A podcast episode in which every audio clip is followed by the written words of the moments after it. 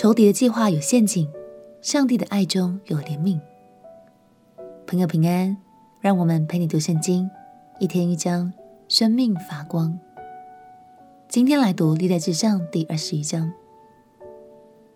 大卫统治的期间，上帝不断赐下祝福，为以色列人带来了巨大的繁荣。但这也让仇敌撒旦气得牙痒痒的，很想让大卫认为以色列成功都是靠着他自己的才干和国家壮盛的兵力。在古时候，数点人数就是君王展现国力的一种方式，而撒旦正是利用这一点，使大卫重重摔了一跤。让我们一起来读《历代志上》第二十一章。《历代志上》第二十一章，撒旦起来攻击以色列人，激动大卫数点他们。大卫就吩咐约押和民中的首领说：“你们去数点以色列人，从别是巴直到但，回来告诉我，我好知道他们的数目。”约押说：“愿耶和华使他的百姓比现在加增百倍。我主我王啊，他们不都是你的仆人吗？我主为何吩咐行这事？为何使以色列人陷在罪里呢？”但王的命令胜过约押，约押就出去走遍以色列地，回到耶路撒冷，将百姓的总数奏告大卫。以色列人拿刀的有一百一十万，犹大人拿刀的有四十七万，唯有利未人和便雅悯人没有数在其中，因为约押厌恶王的这命令，神不喜悦这数点百姓的事。便降灾给以色列人。大卫祷告神说：“我行这事大有罪了，现在求你除掉仆人的罪孽，因我所行的甚是愚昧。”耶和华吩咐大卫的先见迦得说：“你去告诉大卫说，耶和华如此说：我有三样灾，随你选择一样，我好降于你。”于是加得来见大卫。对他说：“耶和华如此说，你可以随意选择，或三年的饥荒，或败在你敌人面前，被敌人的刀追杀三个月，或在你国中有耶和华的刀，就是三日的瘟疫。耶和华的使者在以色列的四境施行毁灭。现在你要想一想，我好回复那差我来的。”大卫对迦得说。我甚为难，我愿落在耶和华的手里，因为他有丰盛的怜悯。我不愿落在人的手里。于是耶和华降瘟疫于以色列人，以色列人就死了七万。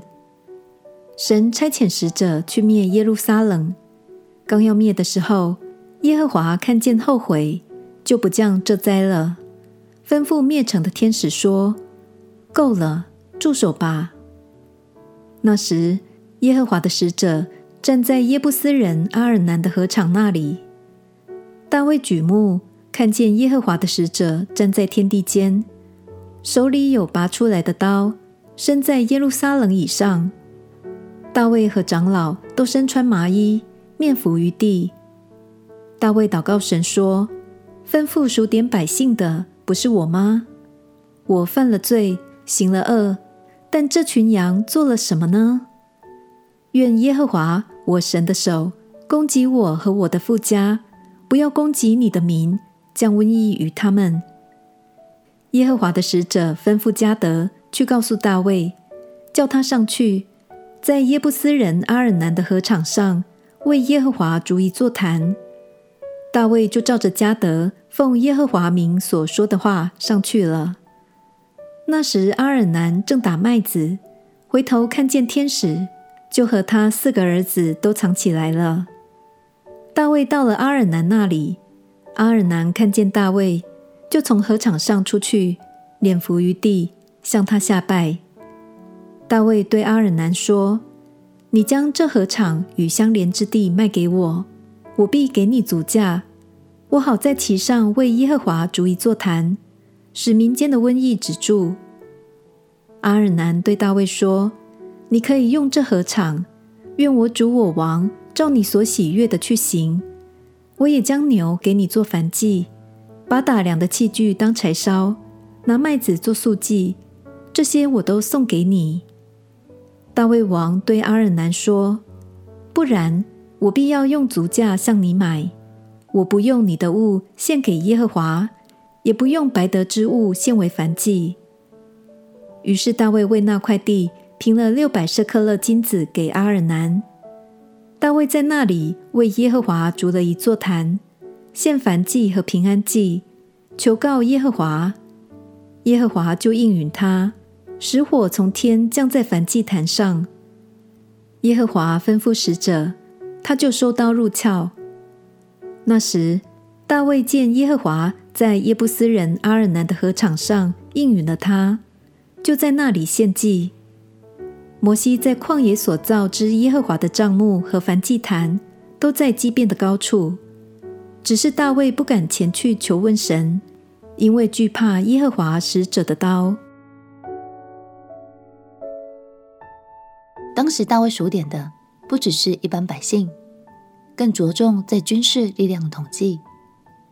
这很可能使他落入越来越依靠人的陷阱，而不再单单依靠神。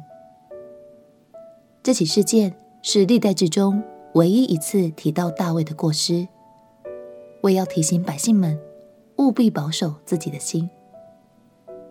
大卫虽然犯了错，但我们也看见了他真诚的悔改。看见神对以色列的宽恕，我们可以全然相信神是爱我们、怜悯我们的神。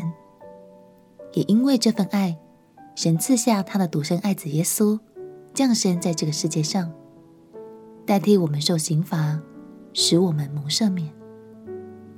鼓励你，当我们愿意承认自己软弱与过分，祈求神的原谅，相信神永远都乐意向我们施恩。让我们有重新开始的机会哦。我们一起来祷告，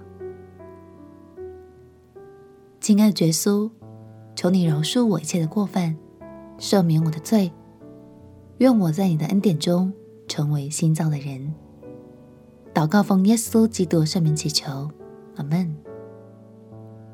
祝福你每一天都能够活在神的爱中，享受他为你预备的奇妙恩典。陪你读圣经，我们明天见。耶稣爱你，我也爱你。